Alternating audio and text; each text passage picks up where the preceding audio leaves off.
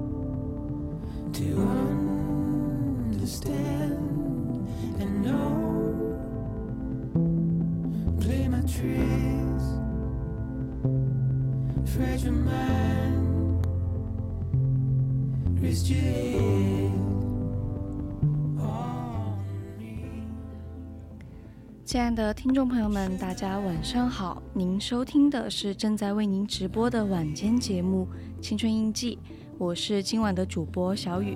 大家可以通过我们的荔枝平台与主播进行互动。听众朋友们，如果想要分享的话，也可以参与到我们的节目互动中来。微博 @VOC 广播电台，微信搜索“青春调频”。那你也可以加入我们的 QQ 听友四群二七五幺三幺二九八。给我们私信，想要点歌的朋友们呢，也可以在励志公屏上留言哦。今天呢，我们的主题是不平等的爱为每一爱每一位书。那我觉得这个主题可能是大家会非常想听的，因为在这个寒假的时候，我追了一部电视剧，这部电视剧的名字叫《狂飙》，然后这一部剧大概讲述的呢，其实就是关于那些名利场上的一些事情。那在《狂飙》里面，那些大叔大家都更爱哪一位呢？那接下来就让我们来听一听我的看法，和大家可以在公屏上留言，我来看一看大家的看法。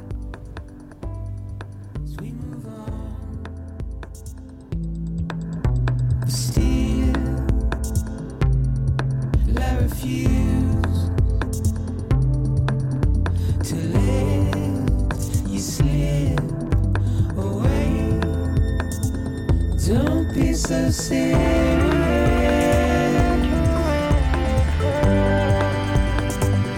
Don't be so serious.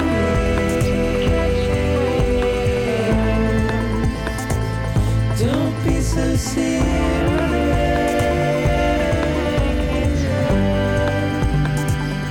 Don't be so.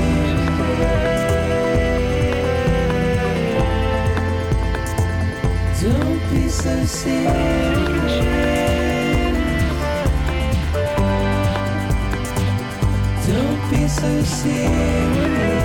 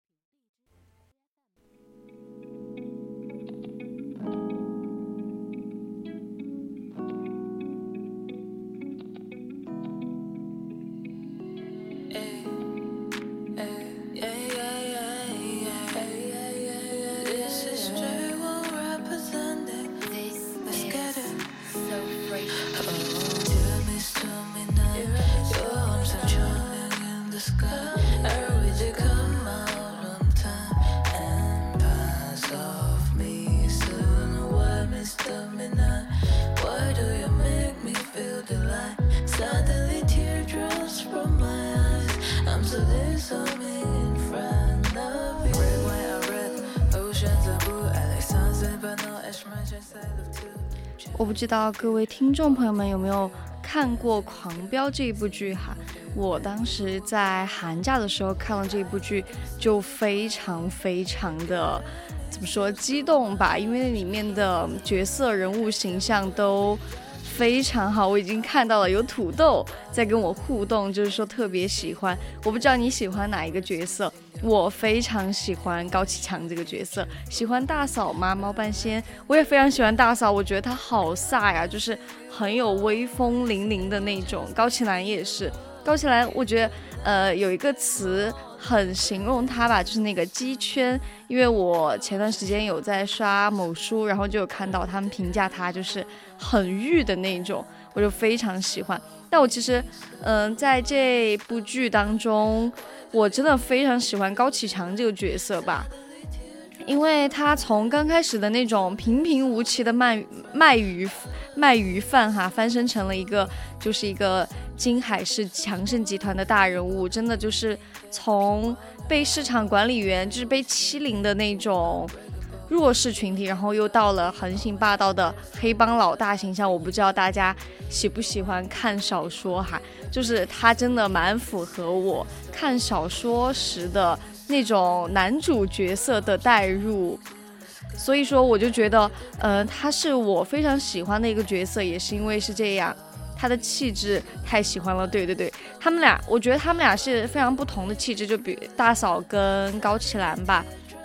大嫂就是很飒，就是你能看到她非常的有气场，不管是她前期还是后期，她后期可能呃有一点丰腴的状态，是她更，我觉得是更能体现她当时是一个贵妇的一个形形态吧。然后高启兰呢，其实她前期就是一个非常的小透明。然后也不是哥哥，还是在卖卖鱼饭的时候，她就是属于一个默默无闻的女大学生吧。然后到后面，她那次出场真的是有惊艳到我，就是一身西装，绿色西装。然后我现在她的那个形象都深深的印在脑脑子里，脑脑子里。很久没有上机了，感觉嘴瓢的已经说不过来了。对，就是这部剧，每个角色都有自己的魅力，我真的太喜欢了。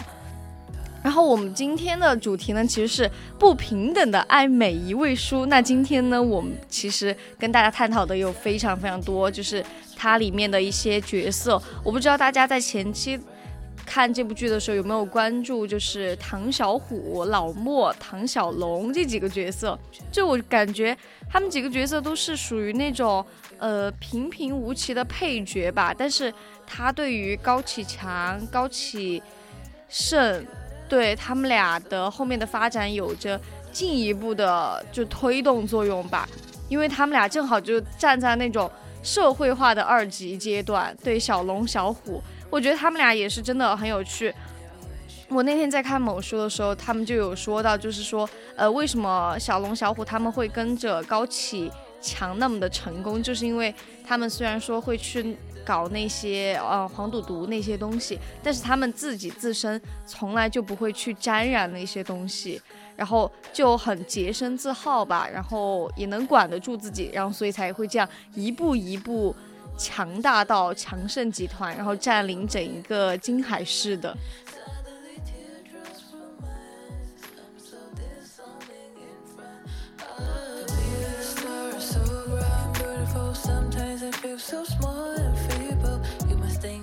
So vulnerable. Cause I always knew that you were unbreakable. You ain't ever gonna be overnight. There's always a fight for you and me. You don't want to go equaling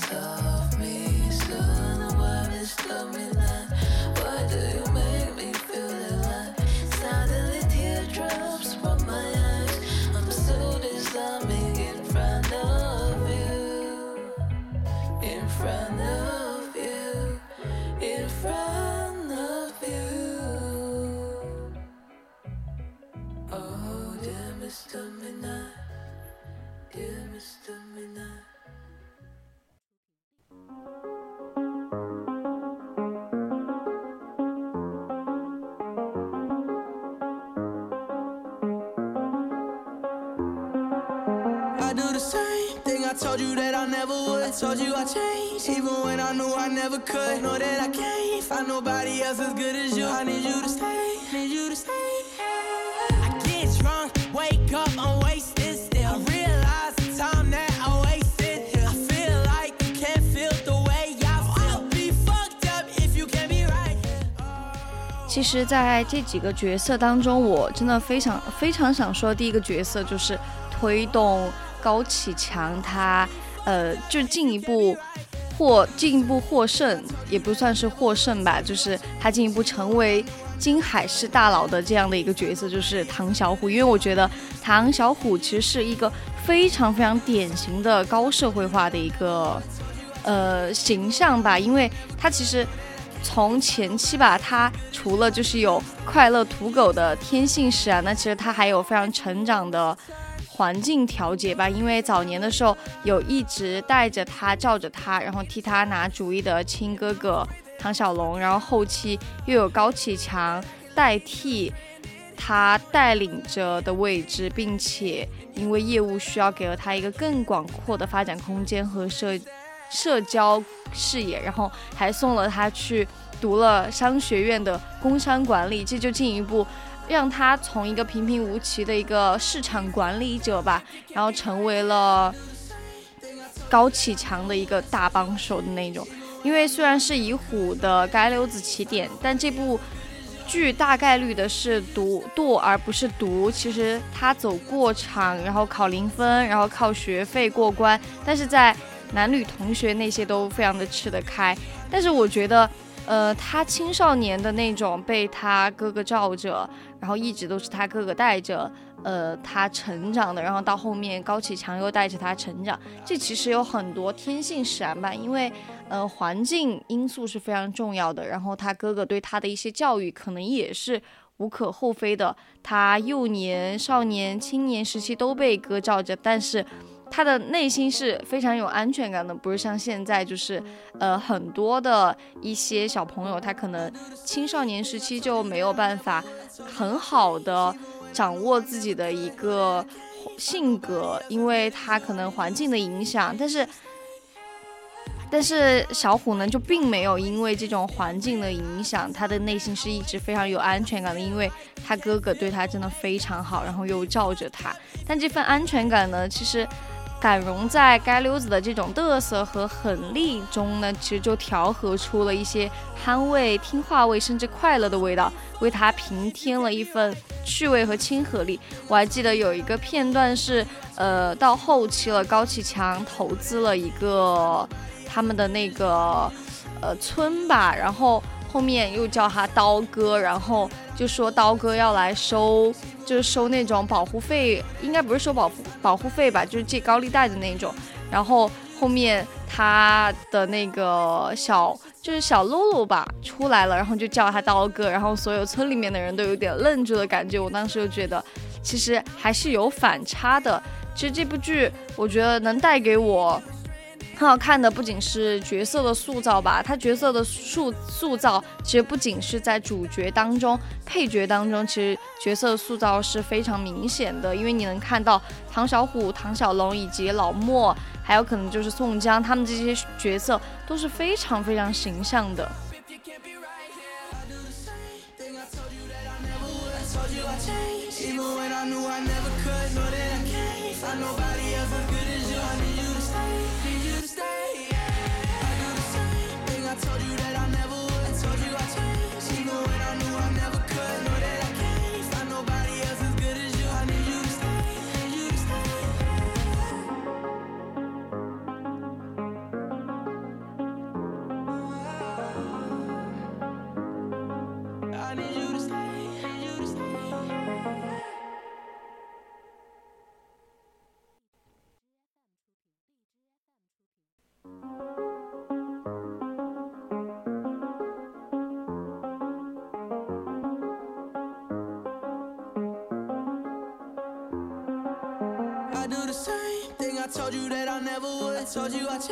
Even when I knew I never could. Know that I can't find nobody else as good as you. I need you to stay,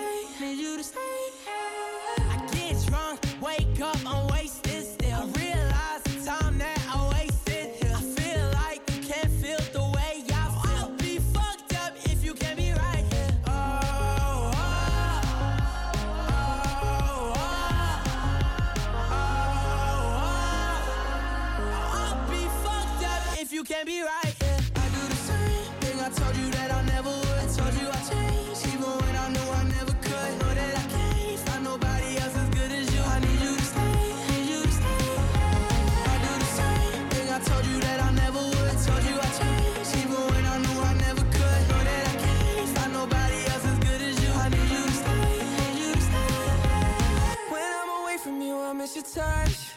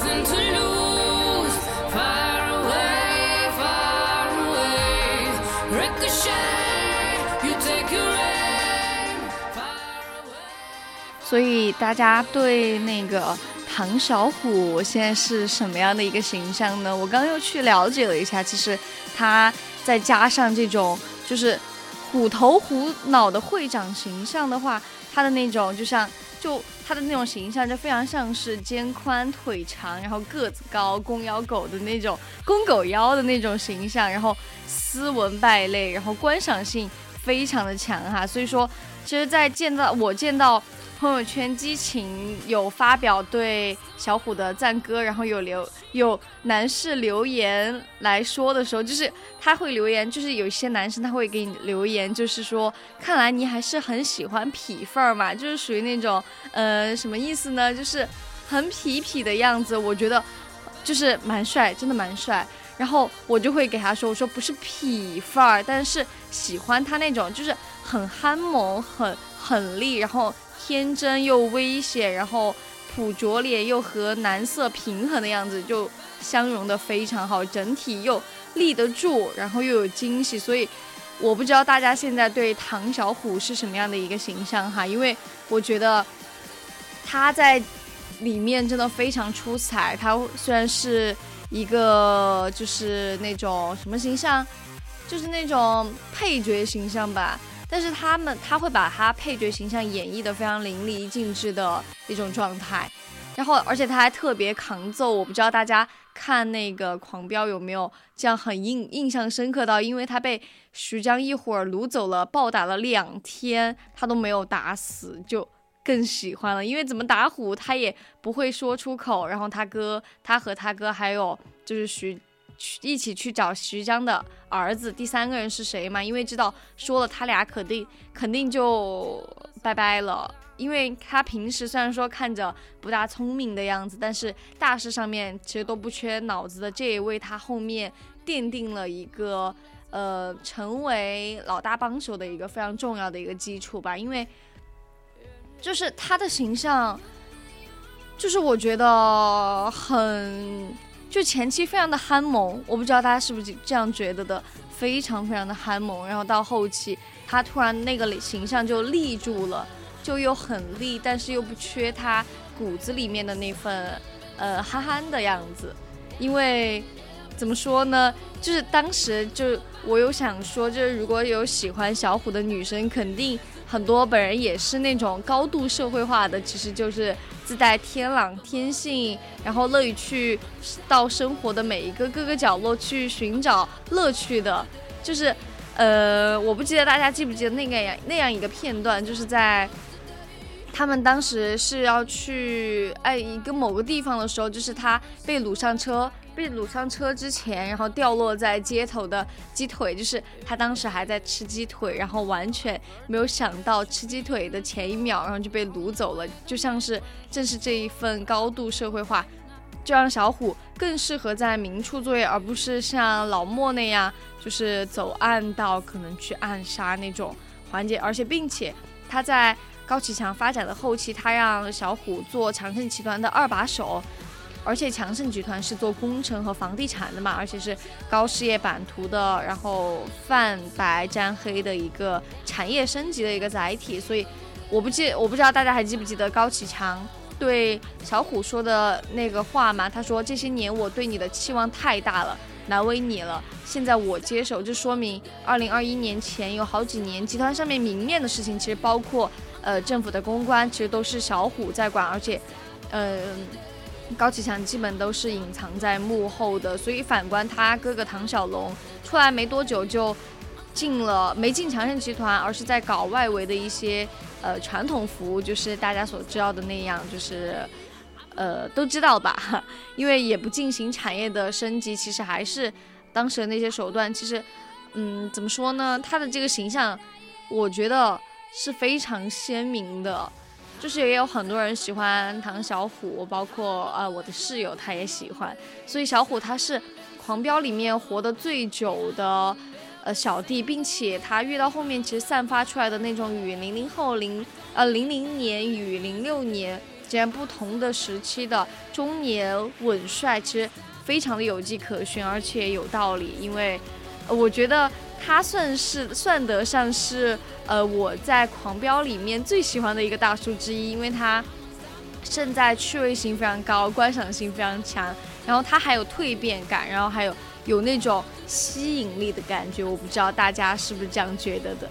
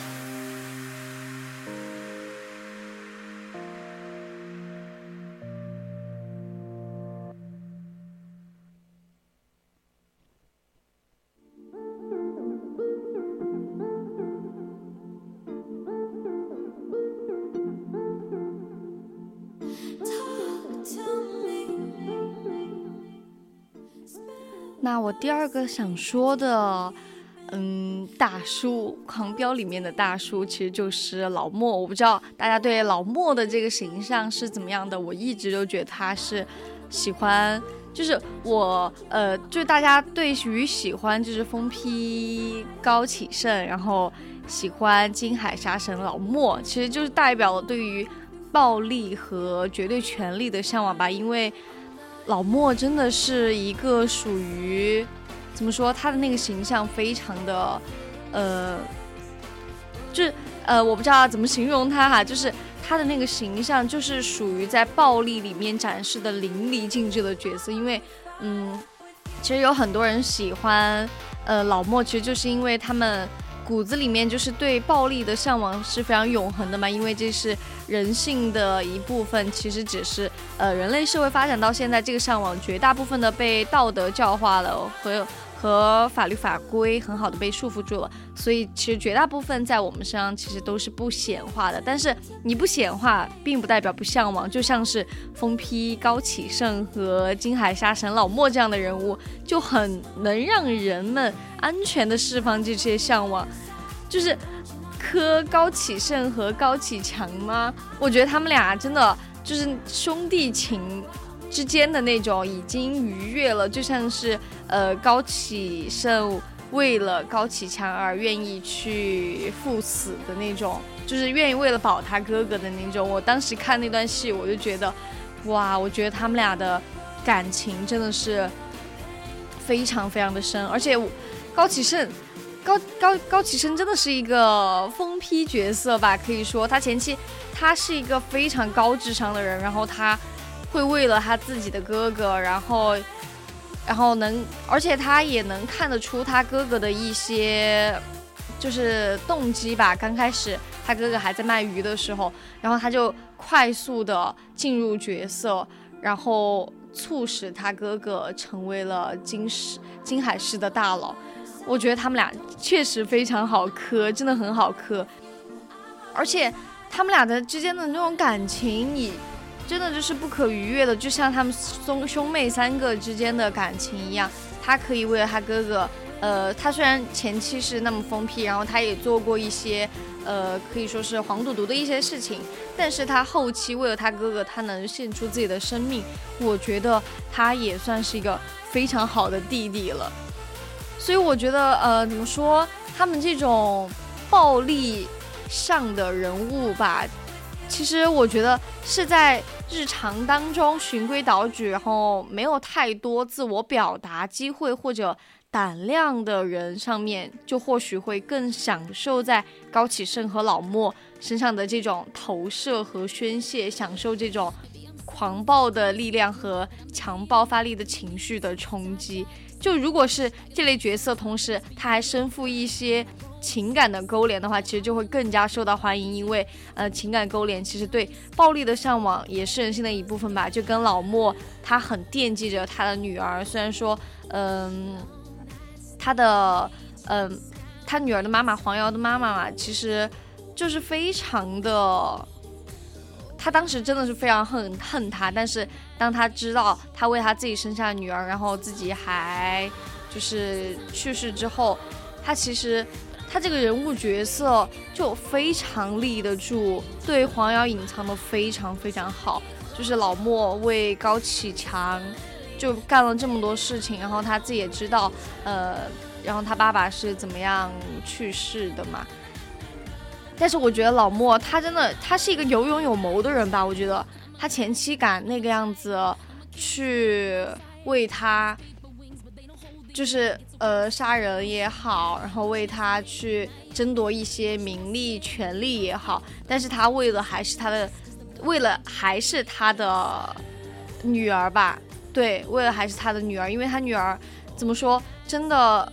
特别爱他的女儿，然后同时他当时本来其实是接受了安心，但是呃，由于高启高启强他说自己很认识安心警官，然后他后面又为呃他卖命嘛，然后还把自己的那个鱼店给了他，让他去做生意什么的，所以我觉得他们俩之间也有非常非常多勾连的关系吧。但是我觉得在那个电视剧当中并没有表现的很清楚很清楚。但是我觉得大家可以去看那个呃原版的书，我觉得肯定是有一些东西是没有表现出来的。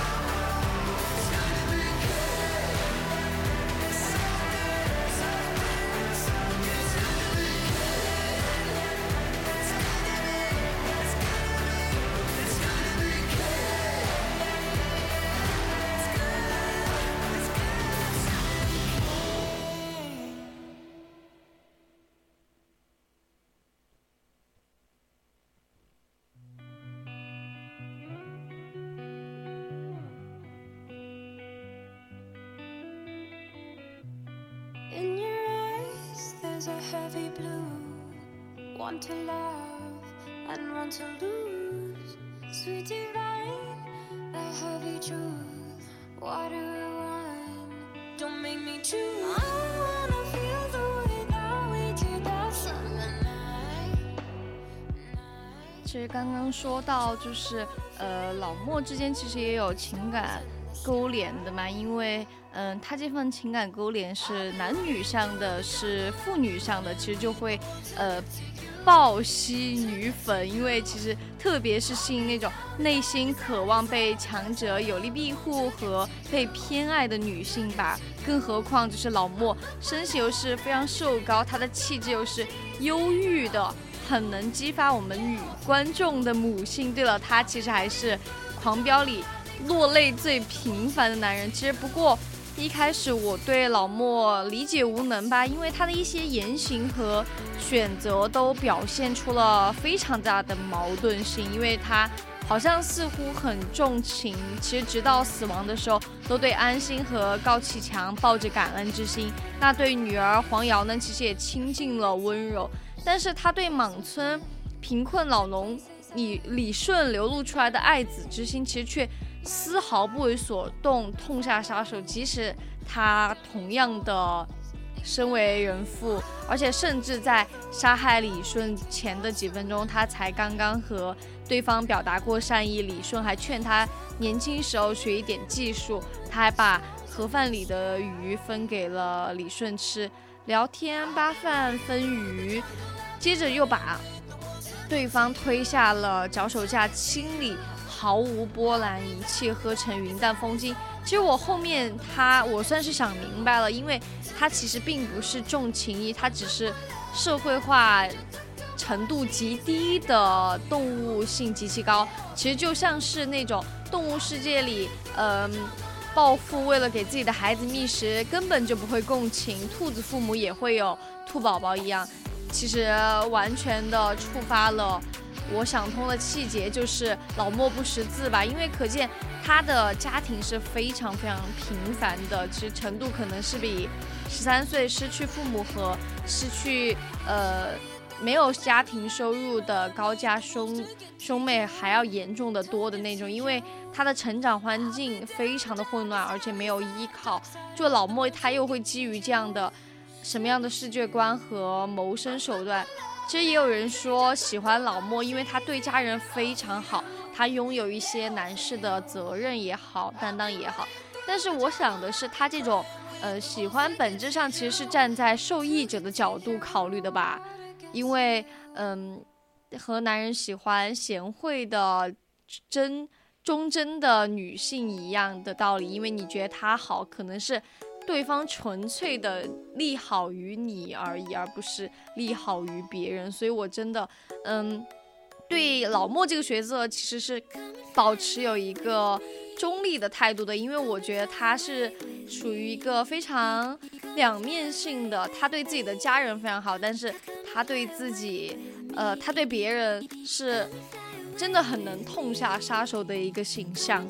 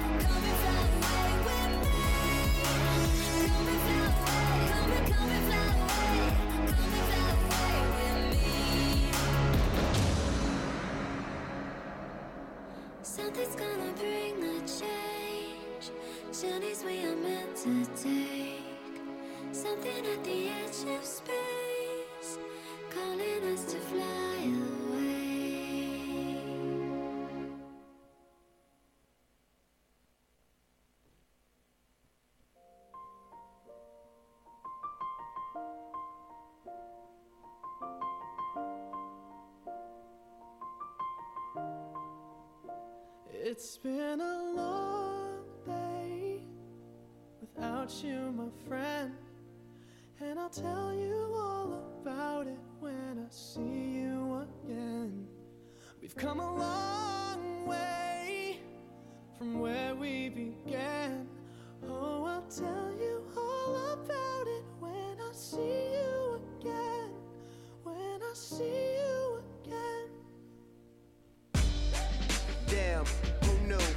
the planes we flew, good things we've been through. Then I'll be standing right here talking to you about another path. I know we love to hit the road and laugh, but something told me that it wouldn't last. Had to switch up, look at things different, see the bigger picture. Those were the days, hard work forever pays. Now I see you in a better place. Can we not talk about family when family's all that we got? Everything I went through, you were standing there by my side. And now you gon' be with me for the last ride. It's been a long day without you, my friend. And I'll tell you all about it when I see you again. We've come a long way from where we began. Oh, I'll tell you all about it see you again. When I see you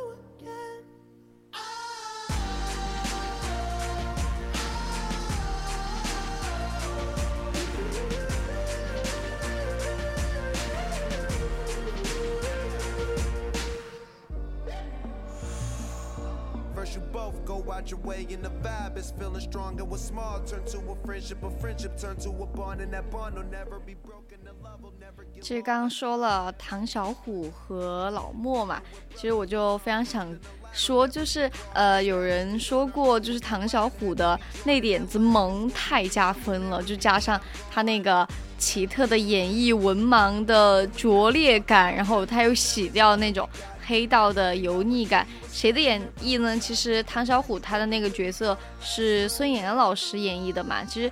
嗯，随便举个例子聊一聊他对小虎的塑造吧。其实，在《狂飙》第四集的时候，安心和李想不是去那个菜市场看高启强，然后唐小龙、唐小虎兄弟都还满脸堆笑，然后鞍前马后。安心其实就临时起要在菜市场找地儿吃饭，并且又喊高启强一起。那唐小龙呢，就立马招呼了唐小虎。帮老高看着摊位，自己就抢在安心、理想、高启强前面为其带路，然后一起一起就从高启强的摊路就仓摊位一路就走向了菜市场内的一个小吃铺。那在这一段非常长的长镜头当中，哈，其实他们几个人就占据了整个画面，但是呃，唐小虎在镜头中呢，从中号的人肉背景吧。就非常迅速的变成了小号的那种人肉背景，就又变成了小小号，就直至他后面又消失。其实从从这个从中号变小号再变小小号的这种过程当中，孙岩老师他其实都是呃呲着两排大白牙，然后满脸堆笑的说，满脸堆笑的看着就是角色的演绎吧。呃，就一直在目送安哥、李哥，直到观众在镜头里面就再也看不到他，把唐小虎这种呃年轻的小地痞又带着憨味的复颜复式贯彻到底了。那为什么其实只有唐小虎有憨味呢？其实他因为他从小还是刚刚说的，他从小就被他哥哥罩着，然后有他哥给他拿主意，不需要被迫迅速长大。然后只需要打人和挨打，对，就是这些，对，很有意味。镜头分布就是能感觉到编剧的用心吧，导演的用心，就是对整个呃的贯彻，还有就是他对唐小虎，就是孙岩老师对唐小虎这一角色的演绎也是非常好的。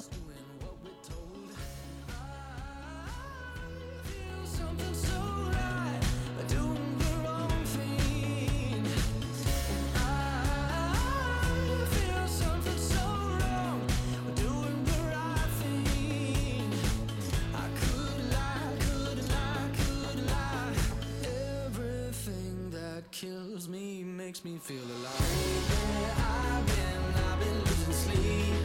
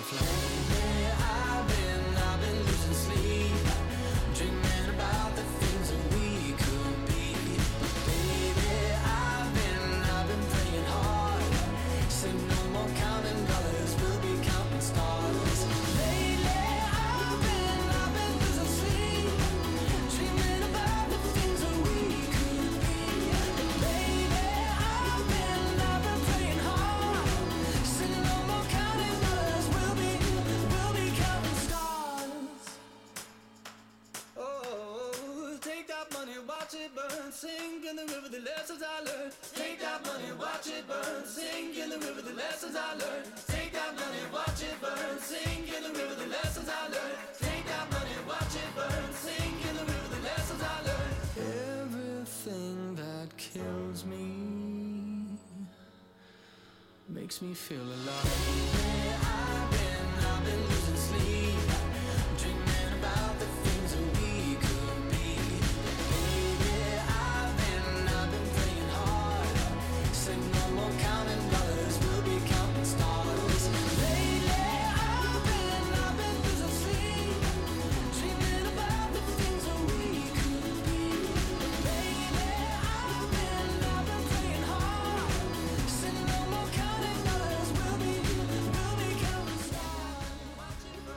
所以我真的也很想说，他们这几个角色其实都并不是主角，那其实，在配角团上也只能算得上三番吧。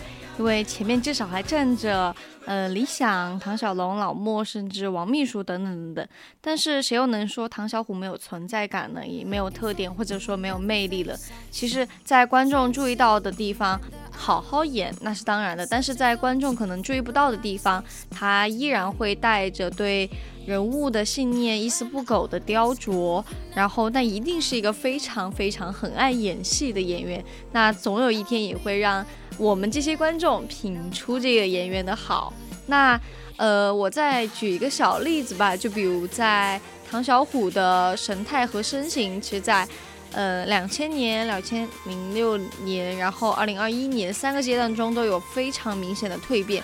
那他在道上行走多年，并且肩负着强盛集团产业升级的重任之后呢，他小虎的身形其实是越来越清瘦、干练和挺拔了。虽然他永远都爱插兜，神情也是从二十啷当岁的呃龇牙咧嘴、常挂笑，然后过渡到三十多岁时的信心满满的狠力，以及到四十多岁时的眉宇间的一些凝重、内敛和疲惫，这些蜕变其实都对于都对于演员对角色的把控非常非常的重要，因为它呈现的效果远好于单纯的画青年妆、中年妆、老年妆是一样的效果。所以说，这种呈现非常丰富。人物多样性的《狂飙》也是他爆火的重要原因之一吧，因为几乎所有的演员都拿出了真本事，为自己的角色赋予了灵魂和性格，就仅仅冲着这个他们对角色的塑造，我觉得大家都应该去看看《狂飙》中他们这些配角人物的形象。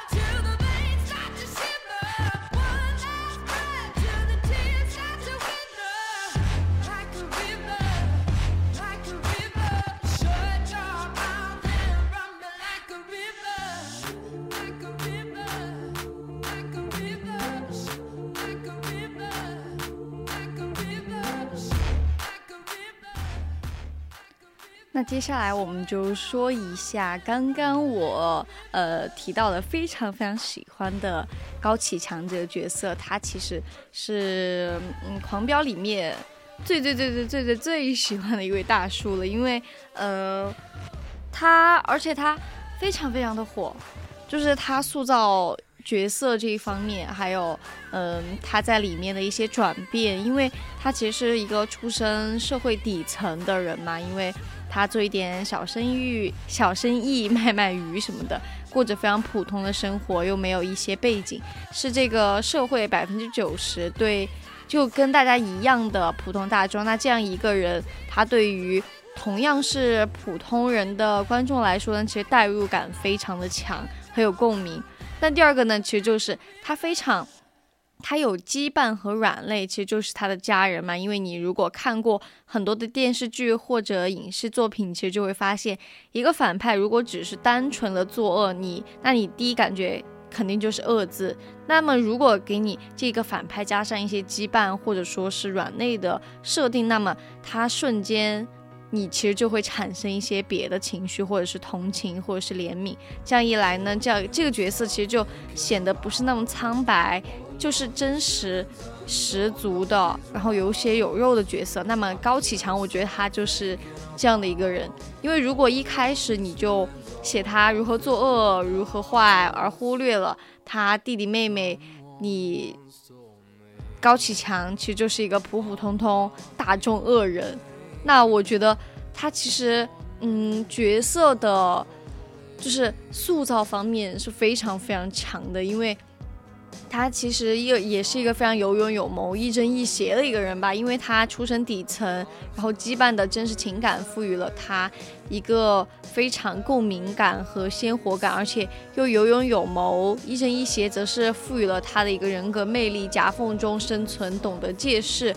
感恩安心，然后并没有让唐小龙杀了他等等等等，然后让他这个反派就拥有了一种非常致命的吸引力。我不知道大家还记不记得，他呃因为把电把那个他送给他们的电视机砸了，砸了过后呢，然后后面就进公安局嘛，然后嗯能看得出来，他当时是一个非常很荡的一个人吧，就是很平凡很普通的一个人，就是为了。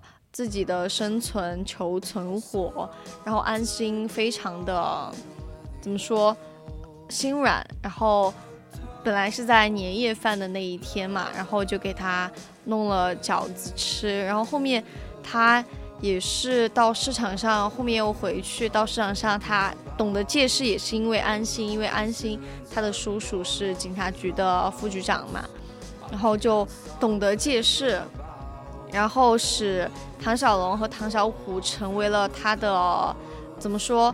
嗯，后也为后面唐小龙、唐小虎成为他的小弟做了铺垫嘛。因为后面后面的那个宋江的儿子的离去，也是让他们俩、他们三个真正的捆绑在了一块，可以这样说。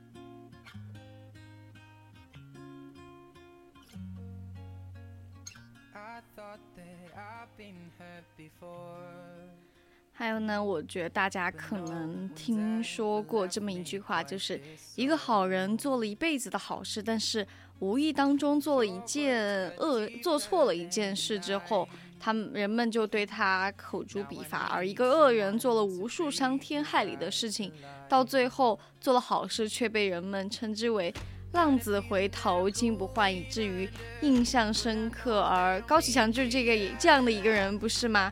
他坏吗？当然坏，但是他却不碰毒品，有底线。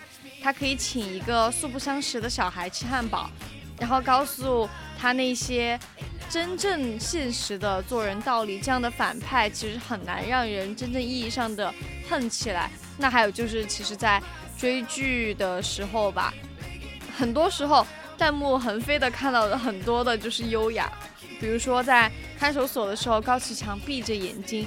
无实物弹钢琴那一段真的，嗯，印证了现在的一句流行用语，就是优雅永不过时。而当和儿子谈论起钢琴级别的时候，说什么钢琴十五级，其实钢琴一共才十级，这样人物设计无疑是让观众眼前一亮吧。其实我觉得从这几点来说呢，他已经就是将高启强这个人物形象塑造的非常好了，以至于。观众都有了不想被他就、不想他被抓的想法，但是其实从高启强踏入深渊的那一刻，结局就已经注定了，因为他从老实到疯狂再到灭亡，观众其实已经猜到了结局，但就是忍不住要看，要看他是如何一步一步走向最终的结局的，而这也是无数呃大家观众或包括编剧、小说家等等作品成功的原因吧，其实。他这个角色成功，并不是偶然，而是他掌握了一些对角色形象塑造的一些方面的技巧，还有就是，嗯，这部剧的成功也依托于这里面的一些主角、一些配呃配角的人物形象的塑造，各种各样方面的。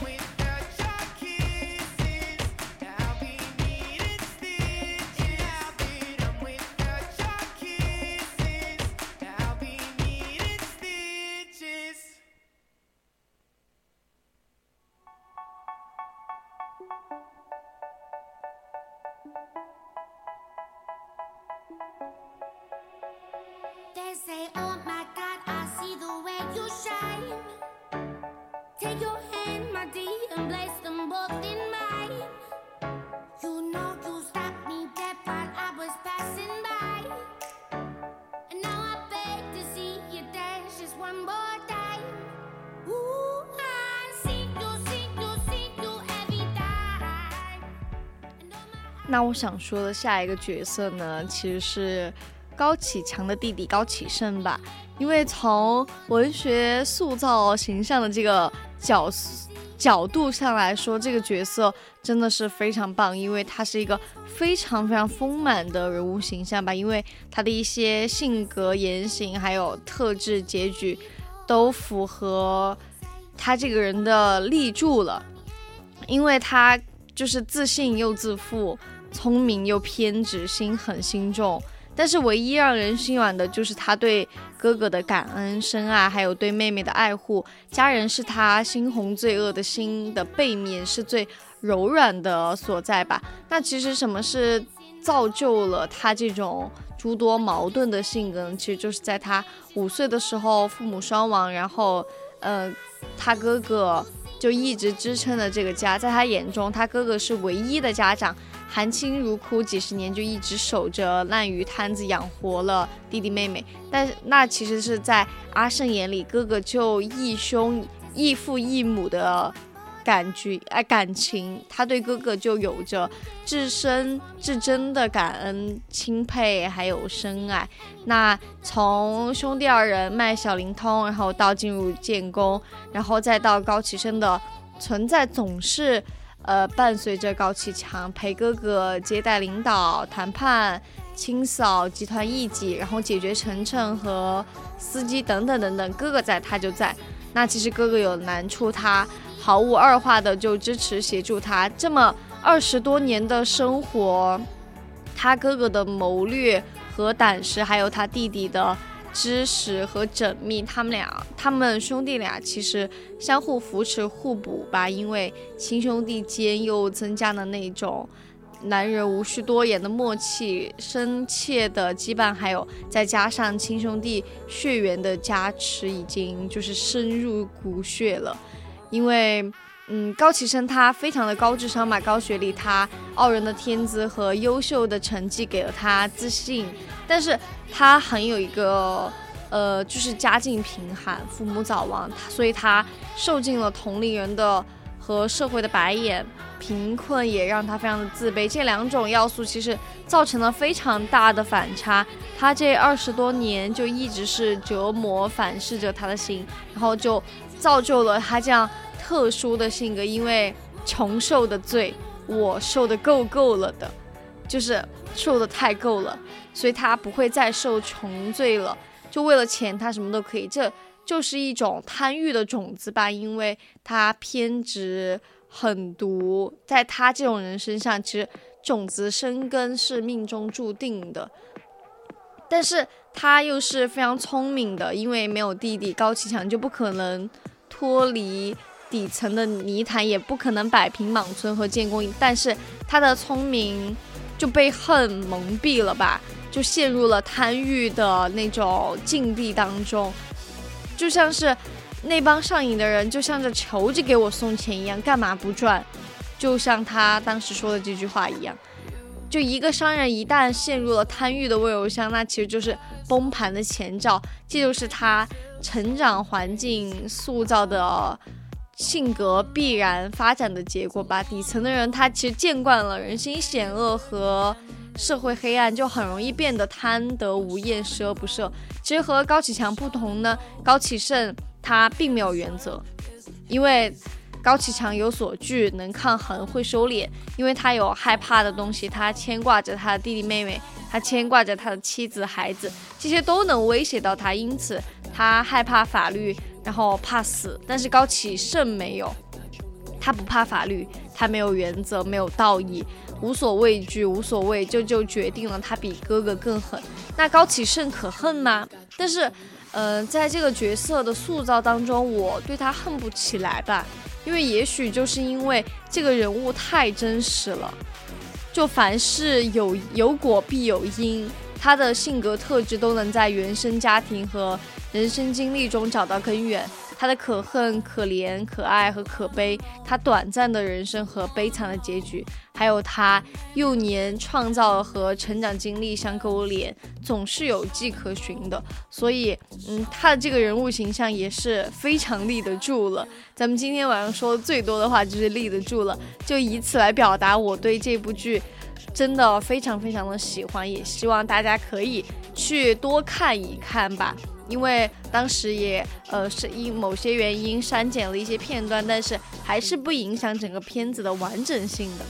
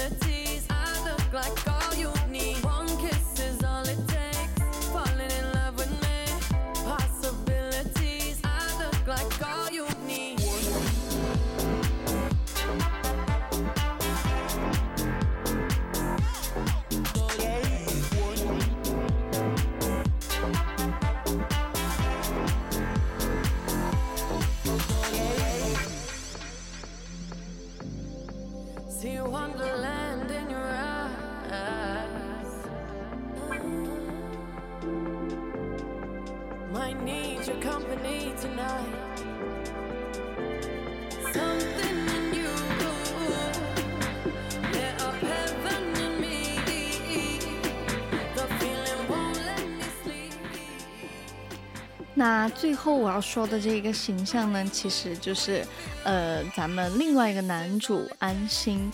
安心顾名思义就是安心，安心其实就是人民公安的代名词了，因为它代表着国家安危、公安系于一半。有了安心这样就是忠心忠赤胆忠心、为民除害的警察形象，其实呃人民群众才能安心的过上安稳的小日子。所以安心又是正义的代名词。嗯，邪不邪不胜正吧，所以在当剧中很多正直的警察被杀害、动摇的警察被俯视时，安心其实仍然坚持和黑恶势力做斗争，一直战斗到胜利。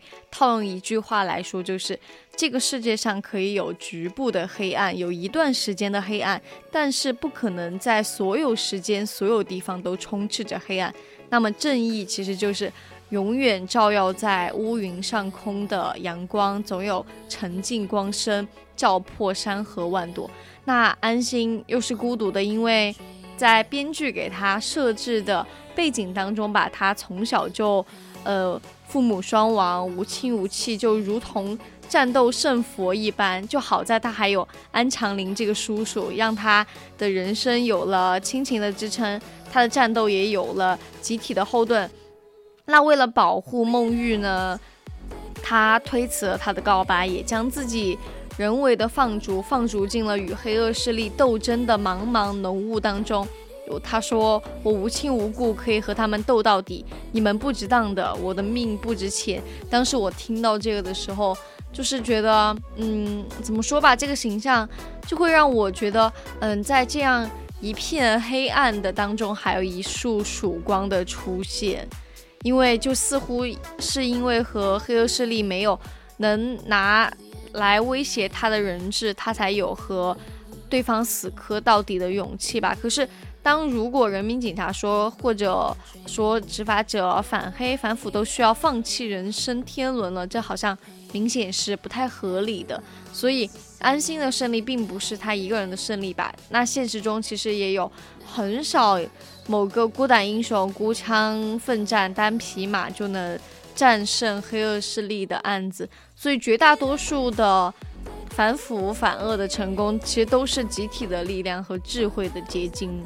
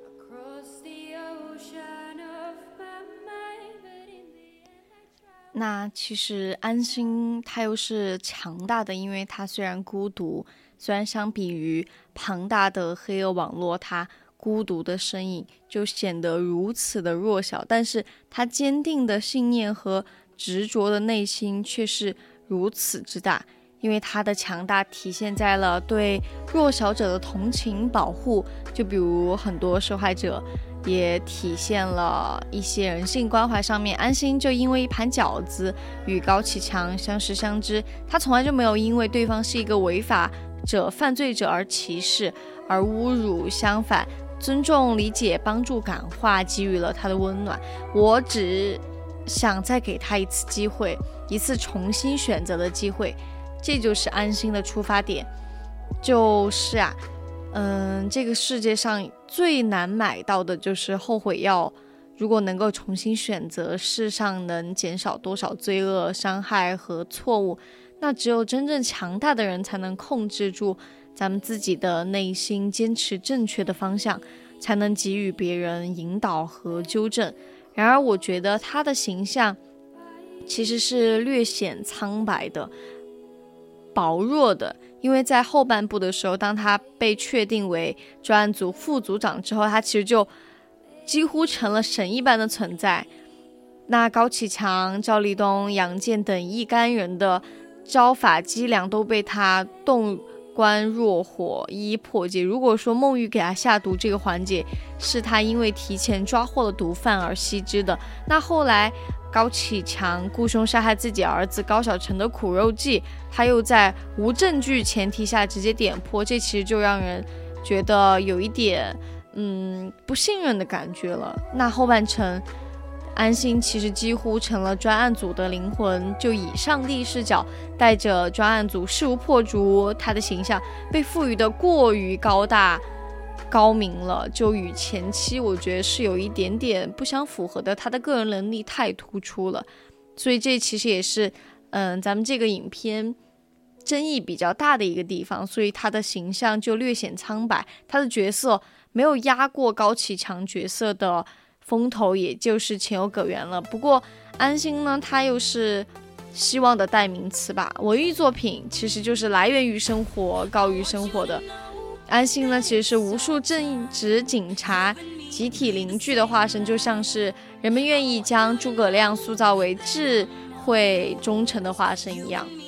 那安心其实就是民人民群众对海晏和亲、国泰民安的良好祝愿，是对廉洁高效。公平正义的希望与寄托了，所以从这个层次上面来说呢，安心的形象其实是恰如其分的。所以，只有现实中的执法者都像剧中的安心一样，人民才能真正的安心。所以，我对这部剧的评价呢，就是，呃，希望大家没有看的都赶快去看，希望大家看过的可以再多刷几遍，因为里面很多细节都很值得大家去琢磨。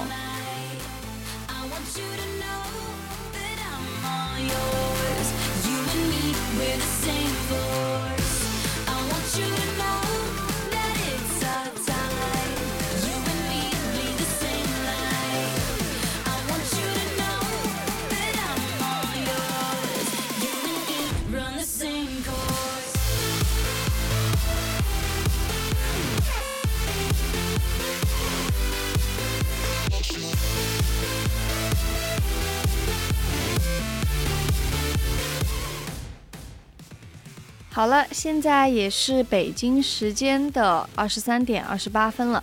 以上就是今天晚上的节目内容，今天的青春印记就要和大家说再见了。我是小雨，感谢您的收听，大家晚安，我们下期再见。